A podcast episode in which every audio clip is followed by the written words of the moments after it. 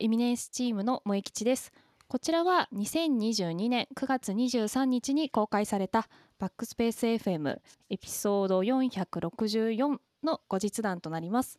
本編では話しきれなかったことをメインに改めてバックスペース FM のドリキンさんと松尾さんと D ノードの鈴達さんからいろいろ話していただきたいと思います。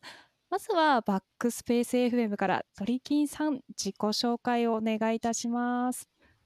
はいあのドリキンと申します。あのバックスペース FM というポッドキャストと、えーまあ、YouTube もやってますけどあの自己紹介ってほどでもないんですけどあの 自らをプロ散財家と名乗って あのひたすらガジェットを散財するという、えー、特技を持っております。あのガジェット好きの方も多いかと思いますのでよかったら、えー、ポッドキャスト YouTube なども見ていただければと思います。よろしくお願いします。よろしくお願いします。ありがとうございます。では松尾さんよろしくお願いいたします。はい、えー、ドリキンと一緒にバックスペース FM の、えー、ポッドキャスターをやっております松尾と申します。えー、まあ、あの、バックスペース FM 以外のところではですね、あの、まあ、仕事として、えー、業務としてやってるのが、えー、今は、えー、ウェブメディア、ウェブのネットメディア、えー、テック系メディアの、えー、編集者をやってます。もともとは紙の方から入ったんですけれども、もう30、40年ぐらい、えー、になりますかね。で、えー、まあ、流れ流れて今ネットの世界に来ております。で、えー、9月に転職をしたばかりということで、まあ、今回のネタにもぴったりミートできるんじゃないかなというふうに思います。よろしくお願いします。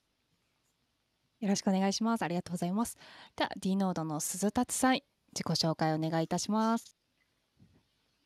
はい、D ノード鈴達です。よろしくお願いします。まあ、あの普段エンジニアとしていろいろ業務に携わってまして、まあ、最近あの、まあ面、面接にも参加したりですとか、まあ、ちょっと上司業的なこともしたりとか、なんかいろいろ会社の業務担当しております。はい。よろしくお願いします。はい。よろしくお願いいたします。ありがとうございます。とですね、すでにあのエピソード464で皆さんこう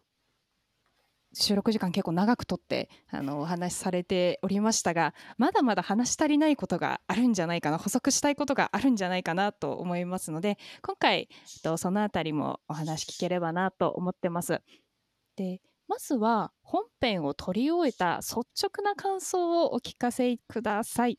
はい、では鳥金さんよろしくお願いいたします。えー、この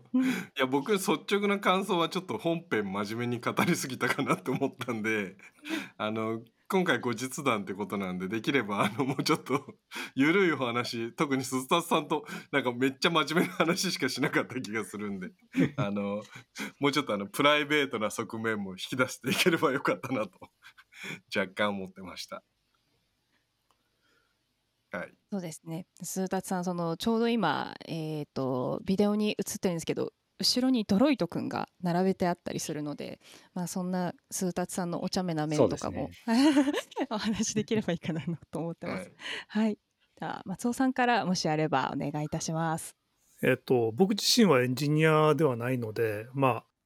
まあ先ほどもちょっと自己紹介のところで話しましたけれども、ちょうどえー、転職の時期だったんで、あ、エンジニアの人たちはこういう、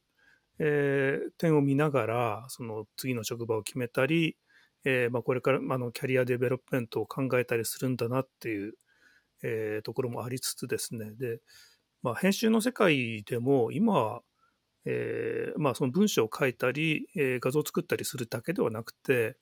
えー、まあ、エンジニアと一体化して、えサイトを作っていったり、サービスを作っていったりっていうことをやらなくちゃいけないんで、まあ、あのもっとそういったことも知らなくちゃいけないんだのだなっていうふうなことを、えー、考えながら、まあ、ひたすらあの受ける側で えー、パッシブなあの状態で、えー、話に、まあ、少しでも参加できればなというふうに思ってました。はい、ありがとうございます。はい、では鈴田さんからお願いします。はい。そうですね。まあ私、まあ、たまにあの、なんですかね、まあ、YouTube の方もちょっと見させてもらったりして、あの、いろんな話題をお話しさせてるのを見てたんですけど、まあ、実際こうやってお話しさせていただいて、あちょっと緊張してたんですけども、はい、あの、楽しくやれたかなと思ってます。はい。はい。そうですよね。あの YouTube 見られてる方はあの皆さんご存知だと思うので YouTube 見たりポッドキャスト聞いてる方はなんかこう芸能人に会った時みたいな気持ちになって私も結構聞いてる 聞き戦だったんですけど結構緊張したりはあったので まあちょっと今回は後日談っていうのもありますので、まあ、ラフにお話しいただければいいかなと思っております。はい。では一応本編ではエンジニア採用っていうのがこう大きなテーマだったかなと思います。でちょっとそこのおさらいみたいなところも含めてなんですけど結構エンジニアのキャリアアップとかって、まあ、エンジニアに限らずだとは思うんですけど大変だなと個人的には思っておりましてなんかそのエンジニアの方が上手にキャリアアップするためになんかこうコツだったりこうした方がいいんじゃないかとかそういうことがあれば 皆さんからこうお話聞ければなと思っております。いやなんか僕思ったのはまあ自分自身もまあ僕も最近はすっかりエンジニアって言言えないというか、まあ、マネージャーみたいな役職になってしまったので、まあ、こうプログラムとか書かないですけどでもなんか若い頃っていうかそのエンジニア難しいなと思うのは結構あのみんな好きでこの仕事をしてる人が多いとは思うんですね。まあ、だんだん変わってきてるとは思うんですけどでもやっぱコンピューター好きとかプログラム好きとか一日中なんかパソコンの前にいれば幸せみたいな感じで仕事に入ってきちゃうとなんかそのキャリアキャリアアップをそもそも意識しないで時間が若い時間を過ごしてしまうみたいなもう結構30後半ぐらいまではなんか全然そんなことも考えずに好きなことやれてればいいやみたいな感じでやってったら気づいたら年取ってたみたいな感じでそっからこう変えないといけないんですけどこの間あの前回に、まあ、須田さんのお話とか、まあ、D ノードさんのお話自身をお聞きするとやっぱ会社自身がそこら辺をこう採用の時点からすごい意識されててその採用される側が意識するしない関わらずそこら辺をこうサポートしてあげるとか、えーいうのはものすごいあの今の時代重要な要素というかなんかそういうところを第一にあのしているあたりがなんか素晴らしいなと思いました。僕ももう自分の会社もまあし先輩とかでそういうことをいろいろアドバイスくれて影響を与えてくれた人はいっぱいいますけどでも意外と気づかずに年取ってたんであのああ素晴らしいなっていうふうに思いましたうんそそんなことないですかなんか皆さん。あのエンジニアのそのキャリアアップが話題になってきたのって多分ここ1020年ぐらいうん。だと思うんですよね、うん。長くても。でそれまではその35年定年説みたいなものもあってでその先が滝のようになっててえ誰も知らない世界だったわけじゃないですか。でそこをこう実際にあのその流れの中でその、まあ、ドリキンの場合は、えーまあ、海外に進出したりとかでその最新の、えーまあ、シリコンバレーの中のベイエリアのトレンドの中で生き残ってきてるんでで、まあ、転職とかもこう、ね、周りが、まあ、自身自分自身はそうじゃないかもしれないけれどもそういうところを見ていろいろ思うところはあると思うんですけれどもでも日本も今すごいですよねそう転職のシステムとかね。そうだからでも D ノードさんとかはそこら辺のなんかまあなんかちょっと上上からっていうかあれかもしれないですけどなんか本当こっちの企業と同じレベルっていうかそれ以上でなんかそういうことを考えて採用からされてるのはすごいあのい意識高いっていうとなんか今時あんま褒め言葉じゃないかもしれないですけどあのなんかすすごいすごいなと思って本当に感感心しましたし。あのいろいろあの得るものもありましたね我々として。今時特にのエンジニアはいいないいなっていう羨ましさがあったりしません？そう鈴田さんとかねまさにその Google とかのたある意味他社のところというか会社の社外で活躍されてかつその認められるみたいなことを会社自らが認めるってまあ今はもちろんそういう会社どんどん増えててますけど本当10年20年前とかだとなんか自社のエンジニアは外に出したくないみたいな。うんうん。うん。あの取られるから絶対隠しとけみたいないい人を隠しとけみたいなカルチャーね下手したらありますからね。そういう意味ではあのすごいこういいいい会社だなと思いました。はいはい。まあ、やっぱり D ノード、まあ、そのグループ内で求められる立ち位置的にも結構その尖ったところを求められていて、えまあ、ないものを作っていくとか、そういう部分があるんですけど、エンジニア募集にするにしても、やっぱりそういうことをいっぱいやってきたエンジニアって、まあ、そうそう、そんな数いないよねっていうことが、まあ、あの募集続けていくにつれて、まあ、まあ、自分たちもまあ分かってきたと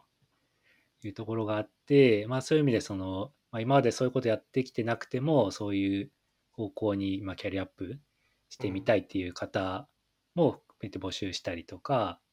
まあ、あとは実際その、まあ、中にどういうエンジニアがいるか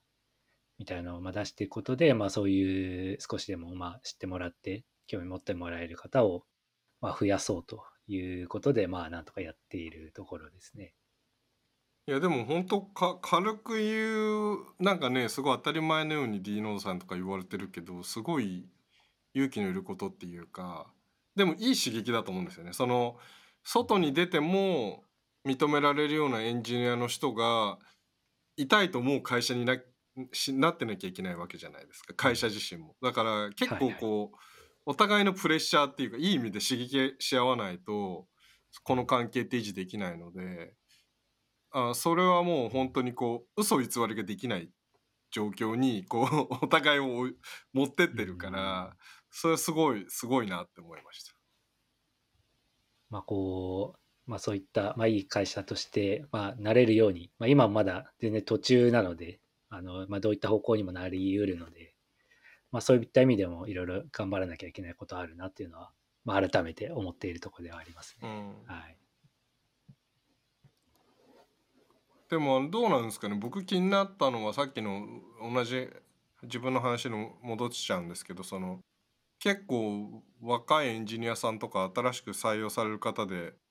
キャリアプランみたいな career development みたいなのを意識される方って増えてきてますか？そうですね。まあやっぱりその、まあ今まではその、まあ、例えば大企業のグループ会社とかで、まあその、まあ担当部分がやってきたと。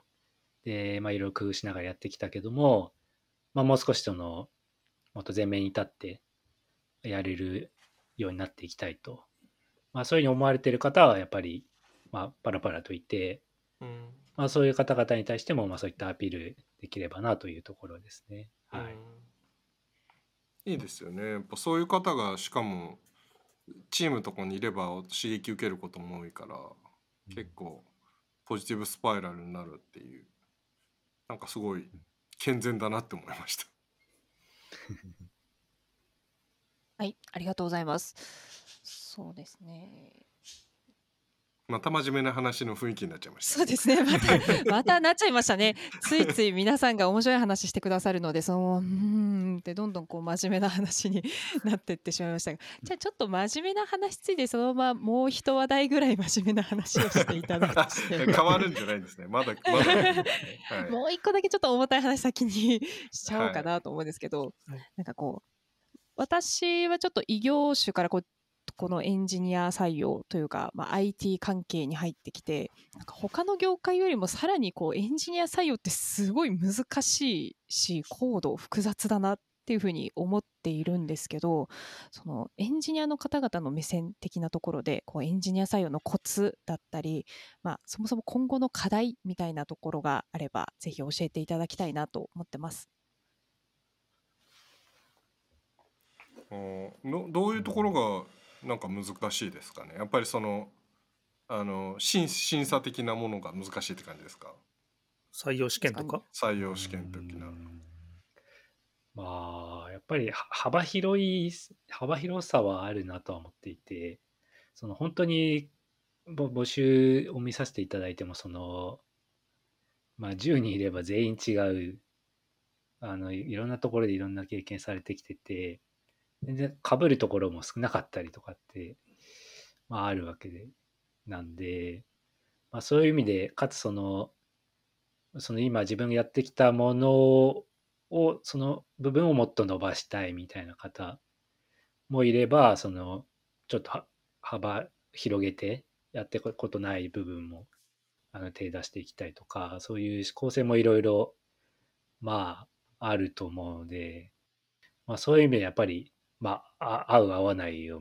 考えるのもやっぱり難しいなって思うところはありますね。なんかあのーコードコード試験みたいなのとかもバリバリやられたりします？プログラミング験テストみたいな。ああ、まあちょっとそこも考えてはいるんですけど、まだ、あの、計画中ではありますかね。うん。ただそのなんかよく今までの経験で、あ、はいはい。あごめんなさい。いやあなんかやあのよくなんかあるじゃないですかあのマイクロソフトの入社試験はみたいな。あと、Google の入社試験もね、そうそうそうあの、こんな難しい数式を解かなくちゃいけないみたいな。そうそうそうそうあれ見るたんびにあ絶対無理とか思って 毎回へこむんだけどなんか僕は結構自分自身が、まあ、結構採用面接とかもしますけどもう僕はあのあの社内でももう僕人柄担当で行くからって言ってひたすら 人柄とコミュニケーション力だけを見るみたいな意識でやったりはしてますけどうんなんかそこら辺のなんかこう注力してるポイントとかあったりしますか？そうですね。まあ、めよく聞かせていただくのは、やっぱりその、ご自身がどう考えて、まあ、どういう行動をされたのかっていうのの、まあ、事実の部分を、うんまあ、いろあのお聞かせいただきたいなと思って、まあ、そういったところはあのお話しいただくようにしてますね。やっぱりなんかやっぱりその,、まあ、その環境によって、まあ、上司の指示によってこういうふうにしたとか、まあ、あのアドバイスもらってとかもあるとは思うんですけど、まあ、じ自分でそうなんかあった時にどどう考えたのかとかそういったあたりはあの率直に思ったことを教えていただきたいなと思ってやってます。はい。なんか自分の意思が発言できるかどうかは結構重要ですよね。確かにね。うん。うん。わかります。えもう真面目な話終わっていいんですか？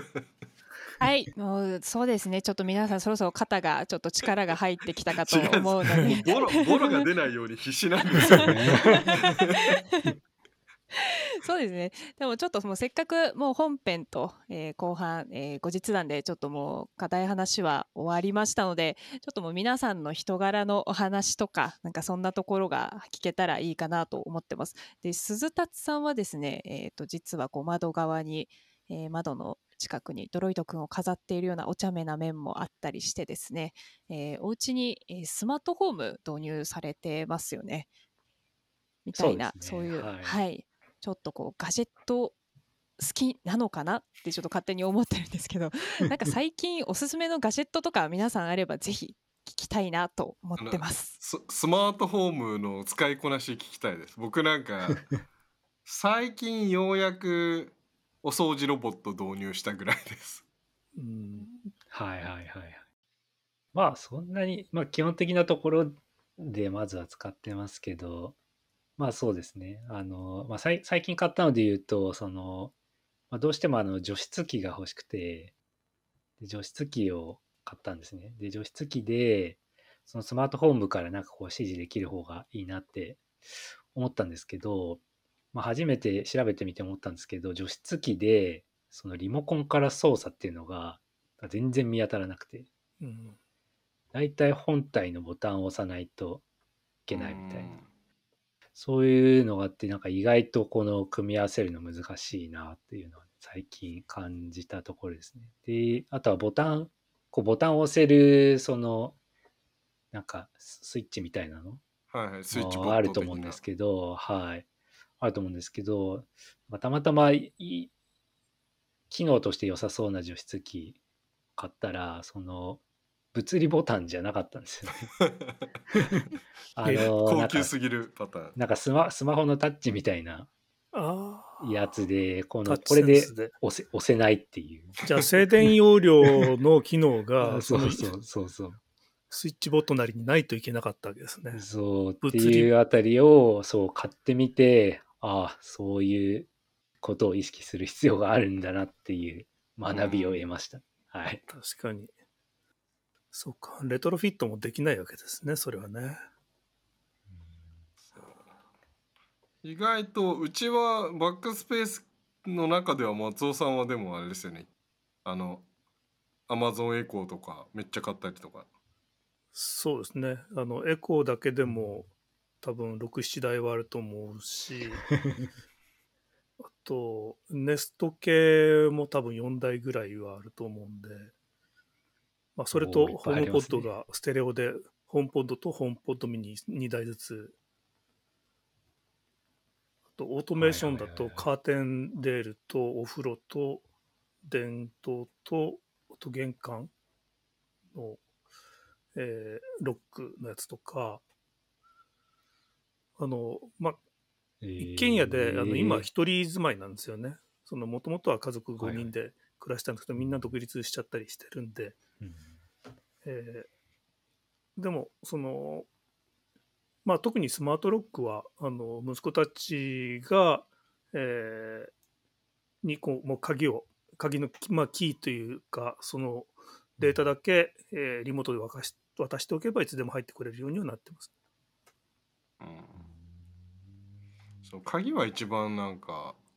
実用度ありそうなんですけど取り付けハードル高すぎて僕もまだ実現できてないです、あれバージョンが上がってくるたびにあの対応機種は増えてるみたいなんですけどね、まあ、取り付けの形状がいろいろあるじゃないですか。そうなんですよね。なんかそれのバージョン上がるために見てるけどそれに打ち勝つうちのややこしい ドアノブみたいな感じ まあそれに対応するには引っ越しするしかないっていう。そうなんですよね。悩ましい。なんか今あの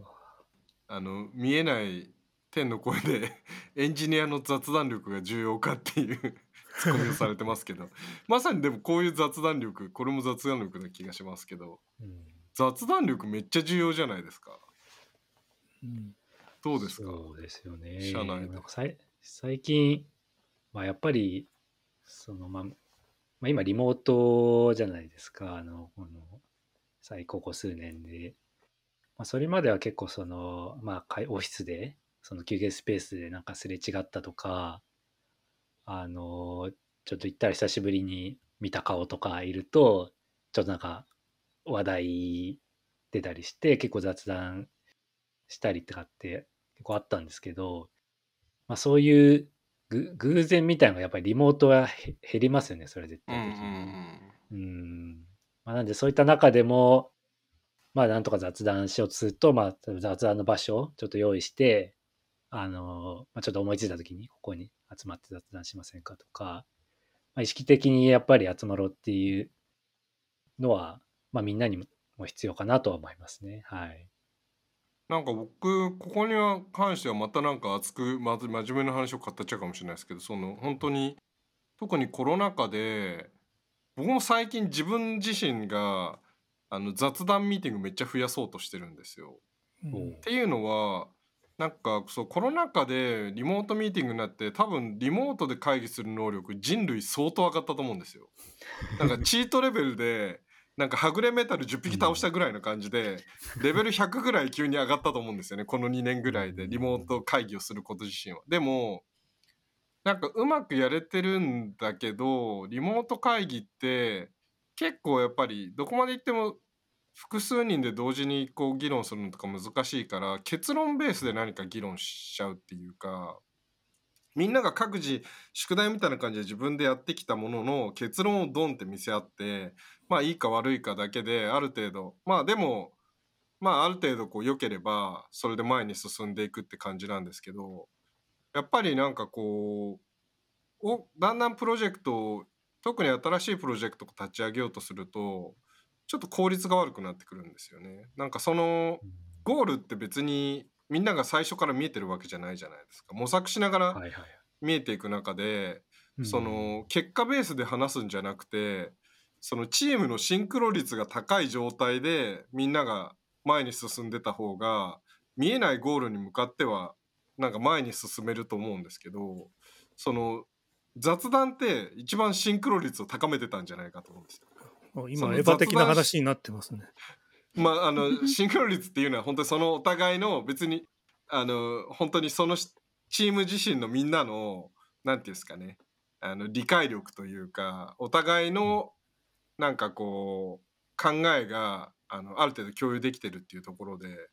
あの大きな目的ゴールが共有できてなくてもお互いの考え方がチームメンバーの個々の考え方が尊重できたり理解できたりあと自分のリーダーみたいな人がどういうことを求めるか求めてるかっていう趣味思考みたいなのが分かると結構進みやすいと思うんですよね同じ方向に。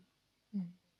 なのであのーなんかすそうじゃないとなんかもうリモートの世界って結局でもコミュニケーションロスが大きいからできるだけ正確に正確にとかできるだけディテールディテールで指示を与えるみたいなすごいこうで誤解のないようにめっちゃ細かい指示書書くみたいなドキュメント書くみたいになりがちなんですけどなんかそれどこまでやっててもなんかこう生産なんかもうプログラムならいいんですけどプログラム的な感じになっちゃうんですよ。だけどあのより生産性高かったり想像なんかこう想定しないような大きなことを実現するためにはやっぱりお互いのクリエイティビティも出す発揮できる状況を作らないといけないからあのひたすら雑談を力高めてなんとなくお互いがどういう人柄なのかとかどういうこと考えてるのかっていうのを分かる状況をあのチームとかチーム超えてでもいいんですけど会社全体とかでできる雰囲気作るのがめっちゃ重要だなって思ってるっていう。すいません。一人で熱く語ってしまいました。は思ってます、うん。そういう雑談をする場っていうのは会社としてはあるんですか？なんか仕組みとか、ミーティングとか。ね。今はねそうですあのね。T ノードさんありそうですよね。はい。そうですね。まあ、あのギャザーっていうとサービスちょっと使って、あの、ちょっと集まって、まあ、集まった人で会話したりっていうのは、まあ、例えばその、で会社の、まあ、2週に1遍ぐらい、まあ、全社会的なことしてるんですけど、まあ、その後に、まあ、ちょっと、ちょっと早めに終わったら、例えば、まあ、雑談しませんかとか、まあ、そういったことはして、まあ、ちょっとでも、あの、し仕事、100%仕事の話だけじゃない場がやっぱり設けた方がいいなっていうのは思いますね、やってて。はい。うんなかなかそこそこにはまだまだこうレベルアップする余地ありますよね。特にオンラインリモートでやるっていう意味では、そうですね、レベルアップもそうだし、なんか巻き込み、巻き込みうまい、うまさ、うん。うまさみたいなのもやっぱり欲しいなってなってきます、ね。欲しいですよね、うん。そうギャザーだとその、まあ、ルームの中に、えーいる人だけで喋るんじゃなくてあの、まあ、近くに寄ればその人と対面で話すこともできるしであれ自体が RPG っぽいですもんね。そうです二次元のね。なんか懐かしさがありますね。はいまあ、真面目な話に、りがとうございます。そうですね。はい。あそうですね。うん、あの私別業種、えっ、と普段看護師をしてまして、うんとリアルでその仕事することが多かったので、このリモートワークみたいなのは、そのリモートワークでその先ほどドリキンさんがおっしゃってた細かい指示書を出すみたいにっていう、それはまた別にリアルで流用できそうないい面だなと思いつつ、なんかあの人なんかこんなこと言ってる気がするみたいななんとなくこうあうんの呼吸みたいなのはオンライン上ではなかなかやっぱ難しいなとかは思いますね。うんでそのギャザーで確かに集まってこう雑談とかまあ雑談ミーティングしますとかなってもやっぱ参加する人とか話す人って固定されちゃうっていうのもちょっとやっぱり今後の課題なのかなとかも思ってます。ができればみんなと、まあ、10人いたら10人全員と話したいけどなんかオンラインだとなかなかこうメインで喋る人が1人2人3人いて、まあ、残りの人は聞き戦になってリアルだとちょっと端に行って他の3人で話すとかあると思うんですけどあそこをうまくフォローして、まあ、人間なんで全員仲の仲良くとかは無理だと思うんですけど なんとなく相手のことを知るみたいな機会があの作れればいいのになとか課題かなとは思ってます。なんか最近僕らだと僕らちょっとなんかバックスペースマガジンっていうなんかちょっとこう月額のはい。あのメンバーシップみたいなのやってるんですけどなんかそこで毎月オフ会やるんですよ。毎まああの、うん。定定例オフ会みたいな感じ。オンラインオフ会みたいなのやるんですけどまあそれは本当に皆さんは僕ら僕とか松尾さんのことを知って入ってくれてるけどうんうん。あのお互い自身は本来そんなに知らない人じゃないですか。うん。でえっ、とまあ結構50人とかで集まってオンラインで Zoom とかやってるけどで一生懸命最初は松尾さんがみ新しく入ってきた人ちょっと自己紹介しましょうって言って司会みたいにして MC してみんなで話そうっていうのをやってたんですけど、まあ、それをやってるんだけどやっぱりさっきのあのお話じゃないですけどやっぱ話が上手い人とか話そういう場でバッて話せる人と話せない人って結構いるんですよね。うんうんであのここすもうもう半年ぐらいやってると思うんですけど最近僕が一回やってみたかったのがあの Zoom とか Teams とかでもそうですけどブレイクアウトルームって今あるじゃないですか。はいはい。であれであのランダムにシャッフルで無理やりあの部屋を作るんですよ 6人1部屋ぐらいの部屋に。でこれやったらどうなるのかなってちょっと半年ぐらい前に思ってでもこれ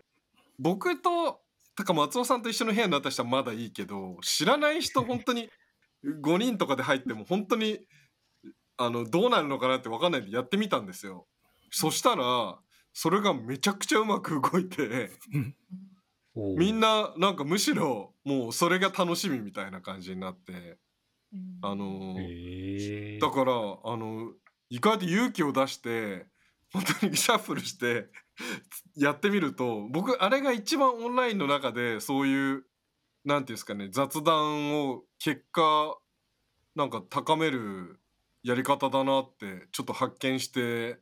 これ結構おすすめしてるんですよね。あのやる側結構勇気いるんですけど。そう、結構人生が変わったりする可能性もあるんで、そうそうそあの、うんえーそうこの間、えーそのブレイクアウトルームで一緒になった人が、まあ、これから世界一周旅行するんですよみたいな話をされてて、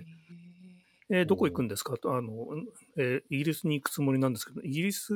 で年代が僕と同じぐらいだったんで、あ今、アバのライブをやっててっていう話をしたら、あうん。で、この間チケット取りましたっていうふうな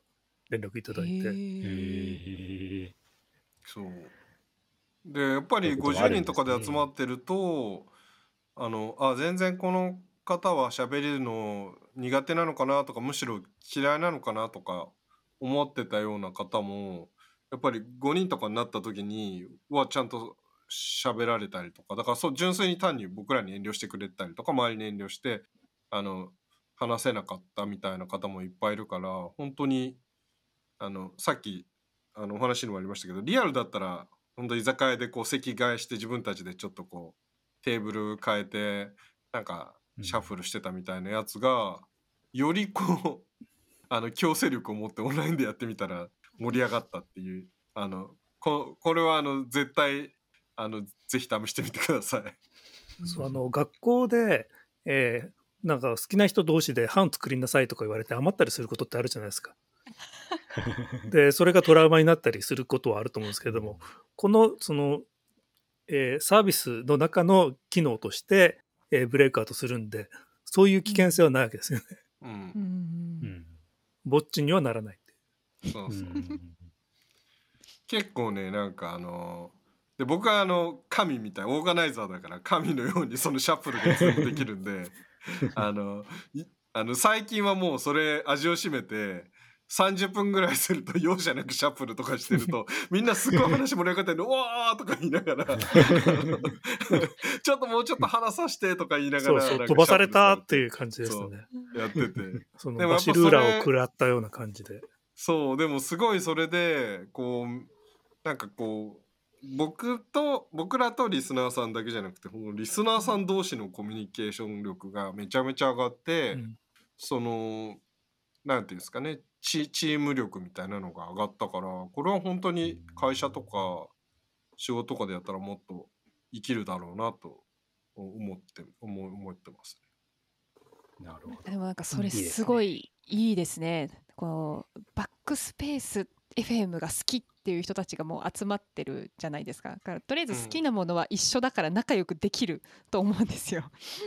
なのでまあ今その話を参考にするなら D ノードって会社で頑張りますみたいな人たちがまあ集まって、まあ、シャッフルランチでもシャッフル仕事終わり雑談会でも何でもいいんですけどそういうのはすごいなんか楽しそうだなと思いました。ううんんそうですよね、はいまあ会社っていうのも一つのある意味共通のも話題というかあのモチベーションを持って参加されてるから本当いい気がします。須田さんぜひぜひ取り入れましょうこれ。はい。いいですね。ことれを、はい。ありがとうございます。じゃあちょっと今日はいろいろ、えー振り返りから始まり、えー今後活かせそうな話もすごい詳しく聞けたので、ちょっと D ノードがより良いチームになっていくようにできるんじゃないかなと思います。はい、今日はお時間いただきありがとうございます。バックスペース FM のドリキンさん、松尾さん、えー D ノード鈴達さんでした。本日はありがとうございます。ありがとうございました。ありがとうございました。ありがとうございました。